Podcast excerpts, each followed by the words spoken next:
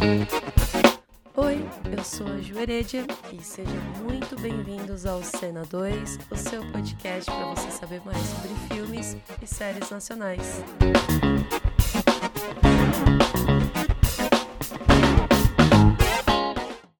Está começando mais um Cena 2 e para esse mês de março teremos episódios sobre mulheres no cinema, com convidadas super especiais para falar sobre mulheres atrás das câmeras, quem são as nossas diretoras, os filmes preferidos.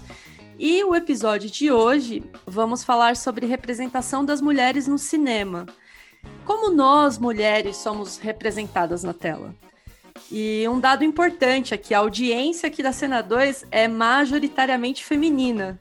Então, bora acompanhar nesse papo. Eu estou com eu estou em ótima companhia, estou com a, com a Tainá Negreiro, que é pesquisadora, doutora em meios e processos audio, audiovisuais pela Universidade de São Paulo. E Tainá, muito obrigada por você aceitar esse convite. Seja muito bem-vinda. E eu gostaria que você se apresentasse aí para as nossas ouvintes aqui da Cena 2.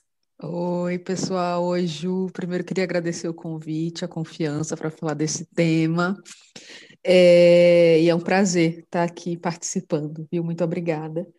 Bom, é, um, eu sou pesquisadora, né? Eu, já, eu venho da história, mas venho pesquisando cineastas mulheres já há algum tempo.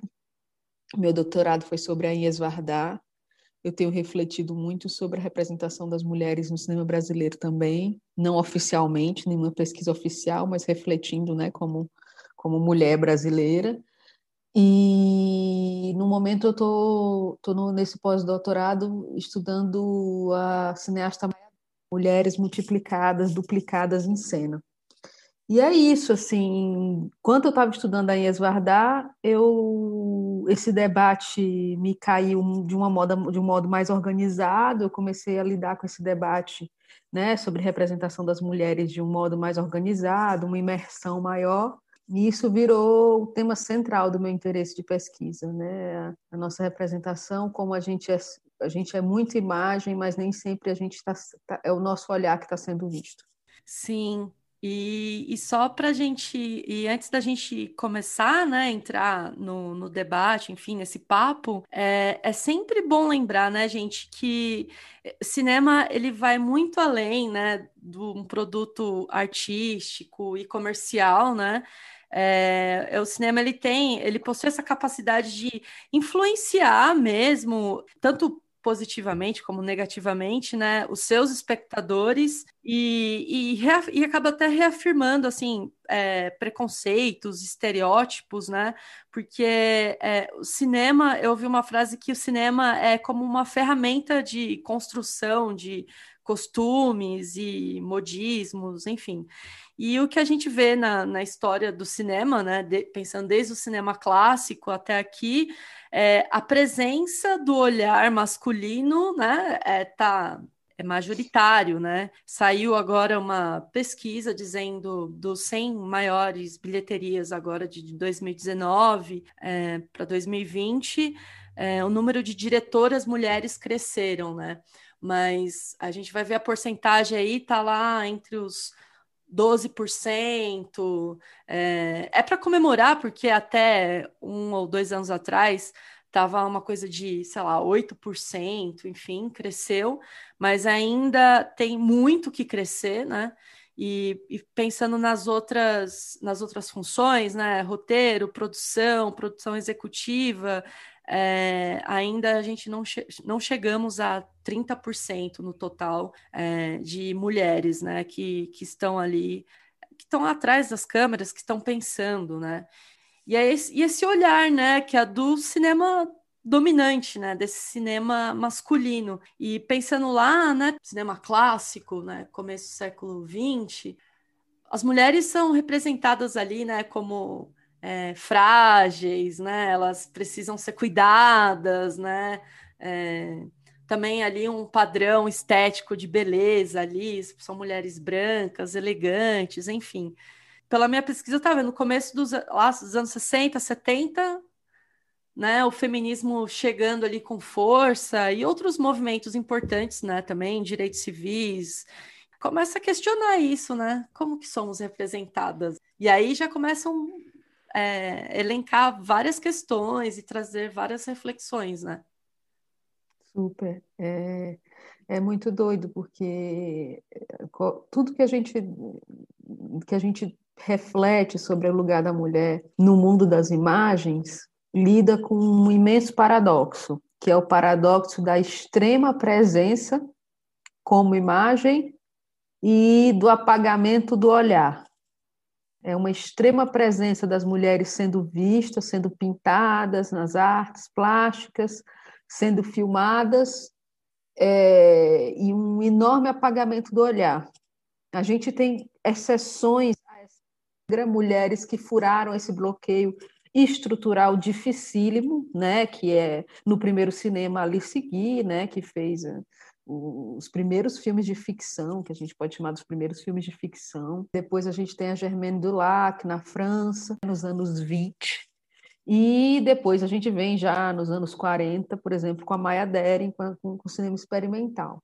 Isso antes do feminismo virar pauta de fato, relacionando cinema e, e feminismo, né? antes do, dos dois se relacionarem mais diretamente, dos dois debates, debates se encontrarem, já haviam essas mulheres furando esse bloqueio, com, lutando com descrédito, claro, com condições materiais especiais, porque não é que não existam mulheres geniais, é porque a genialidade é fruto também de que, que, condições materiais. O clássico texto da Linda Nochlin sobre isso, né, sobre, a, sobre as mulheres nas artes plásticas, sobre refletindo sobre as condições materiais que fazem com que as mulheres sejam artistas, que isso nunca pode estar separado né, da construção dessas imagens. Então, assim, e sim, aí nos anos 60 e 70, principalmente nos anos 70, se aquece o debate entre feminismo e cinema, e aí a gente vai ter, né, a partir do texto da, da Laura Mulvey, né, Prazer Visual, em que ela vai, a partir da psicanálise,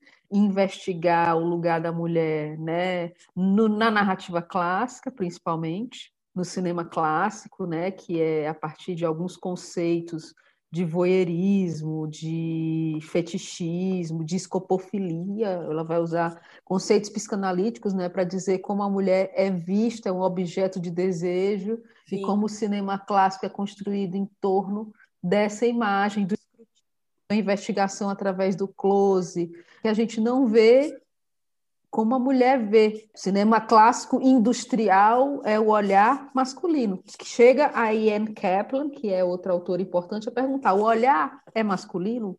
Já que os homens detêm um olhar. Isso é uma, uma provocação, né? Eu, ela eu, faz diante do canônico. Eu acho interessante a questão do, é, do prazer do olhar, que fala qual que é o objetivo? Satisfazer o desejo do espectador comum. Então, quem é? Então, assim, quem está ali atrás da câmera ali, transmitindo o seu olhar para que um determinado público se olhe ali e, e sente prazer no que está olhando. E, e, uma coisa interessante também que você falou, né, do, do, do, do enquadramento, do close-up, enfim. Quando a gente pensa como nós somos representadas, vai muito além do, do, do texto. Tem umas coisas subjetivas ali, é, enquadramento de câmera, movimentação, luz, é, trilha sonora, é, são tantos signos, né? Super. São muitos signos e que é justamente o trabalho né, de analistas, como eu, como outras analistas que se dedicam ao tema, é ir na forma fílmica, na forma audiovisual, para ver como, de maneira diversa, porque é uma armadilha que a gente pode cair, é a armadilha de falar de que há um olhar feminino no cinema. E não é exatamente um olhar feminino, é claro, existem questões de gênero, fruto da opressão, que marcam as mulheres e que, claro, vão ter aspectos de comunhão, de experiências. Mas os olhares, as representações são diversas, e essa diversidade é que está sendo apagada. Né? Essa diversidade que nós. e que a gente quer analisar no conteúdo associado à forma fílmica. Como a mulher se filma, como uma mulher filma outra que questões estão implicadas nesse registro? Inclusive, quando estou em curso, eu falo dessa cena. Estava tava uma TV ligada na casa da minha família, e aí estava passando uma novela da Globo, dessas dos anos 90, super racista, super machista e tal. E aí estão filmando uma cena e do nada para a câmera, sem nenhum motivo narrativo, e começa a percorrer o corpo da atriz tomando banho. Então, assim, isso é a grosseria maior desse olhar, né? Que se que foi que nós nos acostumamos a ver, né? Esse, essa investigação, esse escrutínio, essa fetichização, esse, esse comer com os olhos. E aí, no, no, nos filmes das mulheres, principalmente a partir de uma reflexão formal, porque não quer dizer que a mulher realizadora vai, fazer, vai promover rupturas, mas, em geral, há uma série gênero, né, sem querer ser essencialista, mas marcas das experiências sociais mesmo, que orientam o trabalho de criação das mulheres. E aí a gente tem os nomes das rupturas, né? A gente veio com os clássicos, com os clássicos de ruptura modernos da Chantal Ackerman com Jeanne Dielman, que é um clássico que, que, que a câmera fixa, a personagem se movimenta pelo espaço, a câmera mais baixa, que é da altura da Chantal Ackerman, como ela mesma chamou a atenção. Reclamaram que o filme era meio baixo demais, mas aqui é a minha altura, daqui que eu vejo o mundo. Então, assim, depois a gente tem a, a Inês falando mais do eixo europeu. No Brasil também a gente teve mulheres realizando durante a ditadura militar, mulheres, claro, de classes mais altas, com raríssimas exceções de furo de bloqueio também né? E mulheres eh, nos Estados Unidos nos anos 90, uh, ah, Sheryl Dunn fazendo Watermelon Woman, que você vê que são filmes, são cineastas que estão inseridas nesse debate, estão buscando na forma fílmica modos de romper com essas chaves de representação. E, claro, imprimindo as singularidades do seu olhar, não é? Eu acho que é bom a gente não cair no risco filme de mulher, filme olhar de mulher. São olhares vários que estão sendo apagados. E às vezes no apagamento, quando, quando as pessoas estão tentando sair do apagamento, às vezes cria-se uma unidade, como se fosse, ah, filme de mulher. Não, há, há mulheres que tematizam isso, há mulheres que tematizam menos, há mulheres que gostam de filmar homens. Sim. Até, né, Claire Denis faz isso muito bem. Assim, essa diversidade é que nos interessa, esse apagamento é que a gente não aceita. No Brasil, a gente está tendo a Glenda Castro está fazendo trabalhos no momento de filmar mulheres em seus processos de transformação. A Glenda Castro, como uma cineasta negra, tendo que enfrentar duplamente o furo desse bloqueio. Então, é alguém a chamar para chamar a atenção. ainda, né? É mais uhum. obstáculos uhum. ainda, né? E, Tainá, eu, eu ia te perguntar isso, assim, porque a partir do momento que nós, mulheres, começa a questionar e falar, não, peraí, né? É, olha como a gente está sendo representada, não é assim. É, a gente tem que romper com esse cinema dominante. E pensando aqui em cinema dominante, estou falando, né, o cinema clássico, masculino ali. Surgem os conceitos, né? Que você já até já, já falou um pouco ali, que é o filme é, cinema é, para mulheres, é, o, é, cinema olhar feminino, estética feminina, cinema de mulher, enfim, tem, uhum. tem, várias diferenças aí nesses conceitos, assim, o que o cinema uhum. de mulher pro estética feminina. Há um debate em algumas autoras sobre esses, esses conceitos. Como que a gente deve, não sei, utilizar, falar? É, isso, inclusive, nos anos 70, quando o feminismo se une mais é, de modo mais consistente ou de modo mais debatido, mais claro com o cinema, um dos primeiros questionamentos feitos foi esse: como é que a gente chama isso? Esse campo do conhecimento? Filme de mulher, filmes feitos por mulheres, femininos, que em geral é o nome né, mais problemático, porque o feminino, o que é o feminino, né? Afinal, a gente tem discutido isso incessantemente, né? Que, que tentando propor um debate não essencialista, que o feminino não é um. O, o caminho, os caminhos são vários para a gente falar. É claro, existe muito debate hoje, ah, filmes feitos por mulheres. Existem questões, é claro, que a gente pode discutir em comum nessas realizações. Mas eu tenho defendido que são pelas marcas sociais. por questões de experiência comum da coletividade que os une, mas por temas diferentes, com chaves de representação diferentes. Mas, em geral, as mulheres que se relacionam com o debate feminista e cinema têm algumas questões que são levadas em conta.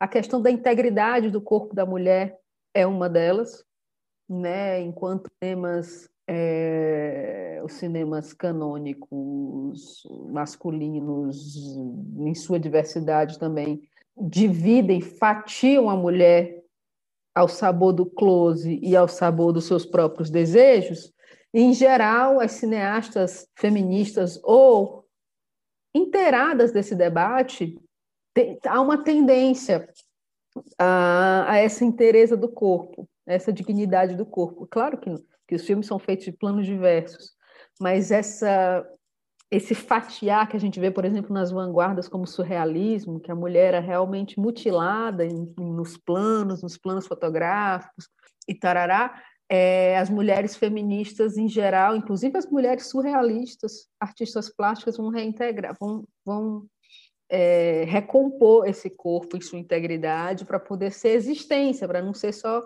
né? Então, assim, são questões. É, eu tenho evitado filme feminino, filme de mulheres. Eu falo de filmes feitos por mulheres em sua diversidade, com seus enfrentamentos vários, Sim. com suas questões várias. Filmes feitos por mulheres no Brasil em sua diversidade.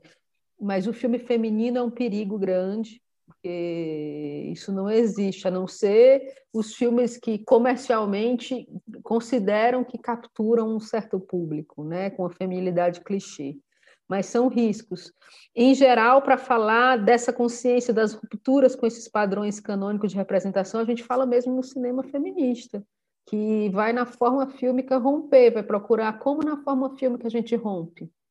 Né? Com enquadramento, é na montagem, que tipo de montagem, que tipo de enquadramento, que tempo, qual é o tempo para filmar as mulheres, qual foi o tempo que foi dado para as mulheres até agora? No pano, para quê? É, era, era isso, que, é isso que eu ia perguntar para você também, assim, se a gente for pensar, né, num filme com uma estética aí, é, que quer romper com esse olhar tradicional masculino, é, quais são os, alguns indicadores formais, assim, que a gente consegue é, formais no sentido é, estilístico mesmo, né? Que aponta que ali tem uma presença feminina, sabe? Atrás das câmeras, assim teria alguns, não sei, alguns indicadores, Tainá, que a gente consegue perceber? Olha, a gente algumas questões pode, a gente pode considerar, é claro que isso não, né, não, não encerraria exceções, ainda bem, mas muitas mulheres realizadoras, inclusive por esse apagamento do olhar, vão fazer filmes em que o ponto de vista das mulheres, a câmera dar conta, busca dar conta dessa experiência visual que a mulher vê, que ela tem. Seja uma experiência imaginária, e aí a gente vai até a Cledeni, por exemplo, até a, a Germaine Dulac, nos anos 20, que o ponto de vista da mulher já era colocado, que é uma é bem impressionante, antes do debate feminista, mas é uma mulher que vê, é a impressão dela do mundo. É claro que a gente a vê também, mas você vê o ponto de vista dela ponto de vista da mulher, uma questão, o ponto de vista em relação ao mundo, suas percepções do mundo, se é um cinema mais sensorial, seus aspectos sensoriais, como eu disse, essa integridade do corpo da mulher, devido a historicamente a mulher ter sido, né, o corpo ter sido usado no audiovisual a serviço desses desejos escopofílicos, dessas narrativas em que a mulher é a desejada, é a filmada, é a musa, é sei lá o quê, né? Então, assim, a integridade do corpo. E uma coisa que eu, que eu acho que é fundamental, a personagem existir para além do, do desejo que se tem por ela, para além né, da, da conquista de um James Bond da vida, para além de ser salva isso, alguns diretores homens eh, são muito bons até em fazerem isso também. As, as, mulheres se salvam, as mulheres têm ponto de vista. Não são só as cineastas mulheres que mostram o ponto de vista das mulheres, mas isso, em geral, é um cuidado que as realizadoras têm. Nem é obrigação fazer isso, é, algum, é um cuidado mesmo social. Há cineastas que não fazem, né? Que, que, que fazem filmes sob o ponto de vista masculino, muito filmes muito bons.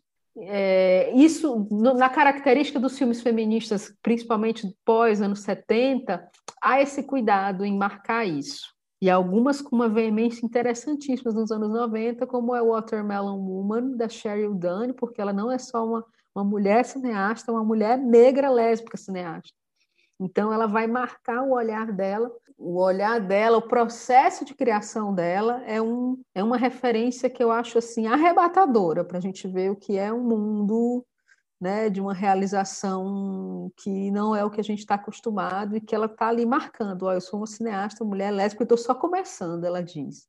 É um filme lindíssimo, fica aqui inclusive essa dica. Watermelon Woman, mulher melancia, né? Ai, boa, muito bom. Pensando aqui no, nos exemplos, né, brasileiros, assim, esses dias eu estava lendo uma análise, né, fílmica da autora, é a Thaís Brotel. E, e ela levanta uma questão que, é, como a gente estava falando, que não necessariamente também, se tiver é, uma diretora, né, ou até uma roteirista, é, não necessariamente vai, vai ter esse olhar de rompimento.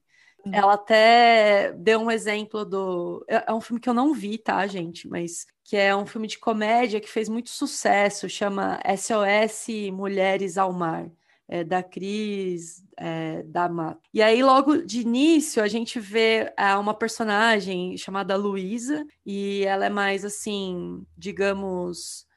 Ela é mais livre, ela fica com vários caras, sabe? Ela quer a liberdade dela, e ela é empoderada, é uma personagem empoderada a apresentação dela, né, da personagem no filme, é ela escolhendo alguns homens, tipo modelos, né, para fazer algum é, produto audiovisual, sei lá, um comercial. E esses homens estão sem camisa e tal, e ela vai passando por eles, olhando, analisando, a câmera vai ali seguindo o corpo deles. A gente começa a perceber que é uma crítica. Ela está fazendo ali uma crítica, da mesma forma como somos olhadas, né? Como a câmera olha as mulheres, ela está trocando ali, né? Invertendo os papéis. Só que no decorrer do filme, as outras é, personagens femininas entram de novo no estereótipo, no clichê da da mulher desesperada porque é, o marido largou dela, é, competição acirrada feminina. Então tem até aquele teste, né? Eu esqueci o nome dele, Thaís. Me ajuda o teste para saber. Teste de Blashdale. Isso, isso. Para, né? É, quantas as personagens só falam de homem, enfim, não tem um outro assunto. E, e ela vai analisando o filme, assim.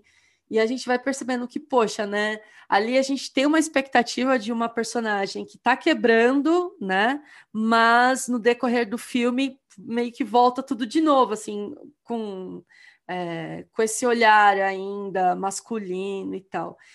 E aí ela, ah, depois ela faz uma análise do, a esse, esse, esse eu vi, eu acho que esse você também viu, que horas que ela volta, né? Da Mulher Arte, enfim. Uhum. E, aí ela, ela tá analisando a cena, esque... a Jéssica. A Jéssica ela chega na casa dos, do, dos patrões ali, da mãe dela. E aí tem o, o, o pai do, do, do, menino lá, acho que é o Juninho, o pai do Juninho, esqueci o nome dele, né, no, no filme. Ele tá interessado na Jéssica. Só que a câmera, primeiro que assim, ela, ela analisa, a luz já é diferente, é uma luz ali mais escura e tal. Uh, existe um plano aberto, a gente vê a Jéssica caminhando até a estante de livros. É, então, assim, ou seja, o corpo dela ali não está focado. A gente percebe, a, a, a, diretora ela consegue imprimir ali é, é, que há um interesse masculino, né, do, do cara pela, pela Jéssica, mas é algo mais subjetivo, entendeu? É uma coisa assim que não não tá ali na, na, naqueles cortes, na, na, câmera passeando pelo corpo é, da, da, personagem, depois mostra né, a cara, o olhar do cara ali, né, de, de interesse, enfim. E ela vai fazendo essa análise de como é, é, é diferente, né, toda a movimentação de câmera, o enquadramento, e nas conversas, né, do, das personagens, quando chega, quando, quando né, vão falar do tema masculino, por exemplo, né, chega um momento que a Jéssica vai falar sobre o pai dela, é, não, não tá em primeiro, em primeiro plano ali, digamos, não é o assunto principal. É, é, é um assunto secundário, é importante, mas é secundário, assim. Então, ela mostrando que, ou seja, dá para dá para mostrar na tela que um cara, sei lá, tá afim de uma mulher, ou que uma mulher é empoderada, ou que uma mulher ela é sensual, dá para mostrar tudo isso sem cair na, no mesmo clichê de sempre, né? Na, enfim, é, do olhar é, falocêntrico mesmo, machista, assim. Super, super. E às vezes essas questões se combinam. Existem cineastas que vivem, cineastas homens, inclusive, que vivem da bamba disso, tão grande. A gente sabe que tem o caso emblemático do Quentin Tarantino, né, que é um cara que, ao mesmo tempo que criou personagens mulheres interessantíssimas, né, Jackie Brown, que incrível, personagem incrível, com existência, com complexidade. Os Kill Bill são filmes sobre maternidade, para mim, essencialmente. Eu chamaria de filme sobre maternidade, sobre o que mexer com a mãe, que é que você se lascou, se mexeu com a mãe, você se ferrou. Então, assim, lindo, filme lindíssimo. E, ao mesmo tempo, ele tem essa, essa formação, que é uma formação que foi criada pela mãe, inclusive, aí, se a gente for pegar uns aspectos mais sozinho pela mãe, aspectos mais freudianos, mas, ao mesmo tempo, é formado numa cinefilia clássica que, que considera o cinema, o cinema como... Fazer cinema é fazer cinema por amar as mulheres um cineasta muito na corda bamba, e é interessante que a gente veja, né, essas complexidades. Eu é um cineasta que me interessa mesmo, e, por exemplo, no último filme dele, Era Uma Vez em Hollywood, é muito complexo o que ele faz, né, muito, eu acho já meio fora da hora, ele... É, uma, uma, câmera que percorre o corpo da, da, da, personagem, que é menor de idade, inclusive, que o, que o personagem rejeita, que é uma atitude interessante, o personagem diz, não, você é menor, mas a câmera do Tarantino diz sim, continua a percorrer o corpo da personagem. Sim. Então, assim, são essas coisas que a gente tem que ficar atenta. E é claro, um ser mulher, nascida mulher ou não, né, ser mulher cis, ser mulher trans, não quer dizer que, que você vai fazer um filme que rompa. E não é nem exatamente culpa das mulheres, são muitos anos de dessas imagens nos formando. Exatamente. A gente nem percebe. Às vezes a gente nem percebe, a gente nem percebe. É, a gente pra, como é que a gente via esses filmes clássicos, por exemplo? Qual é o nosso lugar como espectadora desses filmes clássicos? Sendo que as mulheres, você assiste um filme no ar, por exemplo, que as mulheres desejáveis são o centro da pauta e o centro do interesse né? Para uma mulher hétero, por exemplo. Então, assim, são olhares construídos. E a nossa posição não é nem exatamente de julgamento com as realizadoras, mas realmente ver a complexidade estrutural que é, sedimenta, que constitui o mundo da produção das imagens. E que, para romper, né, é preciso lidar com esse debate, com as transformações dele, né? com que as diretoras estão lidando contemporaneamente com isso. É claro que a gente tem diretoras maravilhosas rompendo com isso agora. Um número maior de diretoras, né? Diretoras indicadas, diretoras isso, claro. É muito maior de diretoras brancas que de diretoras negras, que a gente é notório. Sim. Mas a gente vê esforços de ruptura numa dificuldade imensa, ainda há uma grande margem mas é, existem diretoras mais afinadas que conhecem o debate. Você vê uma diretora super mainstream, como a Greta Gerwig, por exemplo, que é interessantíssima, que refez o seu eu... Little Women, o seu Adoráveis Mulheres. Eu gosto dela. Super comum. Ela, ela fez aquele filme mais para romper, mais para brincar com a linguagem, com que Little sabe? É muito interessante, tem uma baita, um baita senso do senso do, de, do debate mesmo, assim. Isso no, no, mais mainstream, mas a gente tem cineastas palestinas fazendo essa abordagem interseccional né, entre questões territoriais e questões de gênero. É, é assim, numa imensa diversidade, mas que não implica mulheres fazendo filmes ainda reproduzindo, né, seguindo nesses padrões. É uma estrutura muito, é uma longa duração de produção Nossa, de imagens. Nossa, certeza, Tainá. E, e, tem, a gente tem, tem muita coisa ainda, né, para é, para romper, para seguir, até esses dados, né, do número de diretoras que estão crescendo, que bom, mas, poxa, é, não é nem e falando não só de diretoras, né, gente, roteirista também, que é super importante, fotografia. É, se a gente for ver né, o número de mulheres que estão ali na, na fotografia é baixíssimo também. E, e, também, esse, inclusive, é um assunto que eu, que eu vou querer tratar aqui, assim, exatamente, é, especificamente sobre a fotografia, mas a gente vê os números crescendo, mas poxa, a gente tem muita coisa ainda para seguir, assim, né? Muita coisa para conquistar. É, eu, eu, fico sempre assim, é legal comemorar, galera, é bacana, mas olha, a gente não está nem nos 30% ainda, a gente tem que romper com muita coisa. Tem um sintoma terrível de mulheres artistas que muitas vezes, e que são talentosas, mas que têm um vínculo com algum homem do cinema. Sim. Sabe? Sofia Coppola, Greta Gerwig, sabe? Assim, elas são ótimas. Sim. Mas a gente sabe que para furar esse bloqueio, para estar tá lá na realização, não é sobre ser ótimo. Não é que as cineastas que a gente não está conhecendo não sejam ótimas. São ótimas, sim, tiveram chance de chegar lá. Mas essa chance é que é difícil. E aí entram questões fundamentais, por exemplo, no Brasil, que são as políticas públicas direcionadas. E nesse momento a gente não tem nada. Não tem nada. A gente está né? Mas num limbo, num buraco.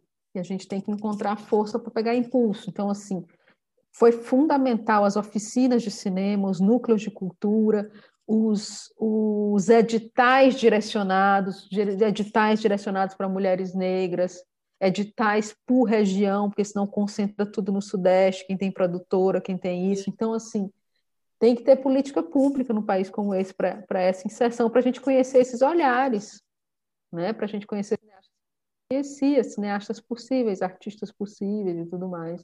Então, assim, o, o, debate sobre as mulheres no cinema não pode deixar de esbarrar em condições estruturais e materiais. Tem um monte de, tem muitas mulheres agora no cinema, tem muito mais do que antes. Sim. Mas há muitas mulheres, se a gente entrar no debate interseccional, que ainda não estão realizando, porque não tem chance sequer de pensar que gostariam de fazer cinema.